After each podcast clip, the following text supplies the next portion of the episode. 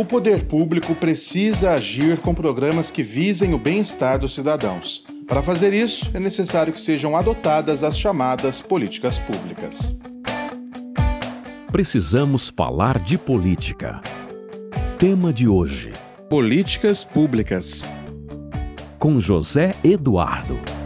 Quem está acompanhando essa série desde o começo, lembra que eu falei que política partidária e política em si não eram a mesma coisa e que por isso a gente tinha que ter interesse pelo assunto. Agora, nós vamos colocar um novo componente nessa conversa, que são as chamadas políticas públicas. Apesar de soarem semelhantes também, política e políticas públicas também não são a mesma coisa.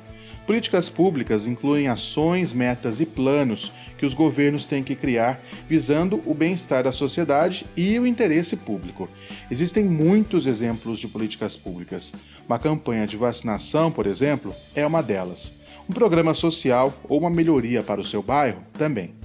E como os recursos financeiros para isso ser colocado em prática acabam sendo escassos, os dirigentes políticos têm que selecionar as prioridades que seriam, pelo menos em tese, as demandas ou expectativas da sociedade.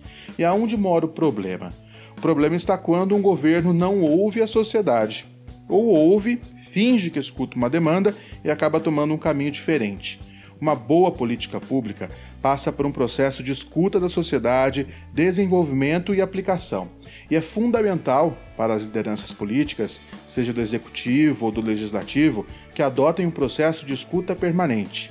E para nós, cidadãos, é fundamental que façamos o uso de todos os mecanismos disponíveis para fazer com que a nossa voz seja ouvida e assim fazer com que os governos criem políticas públicas adequadas e que atendam a todos.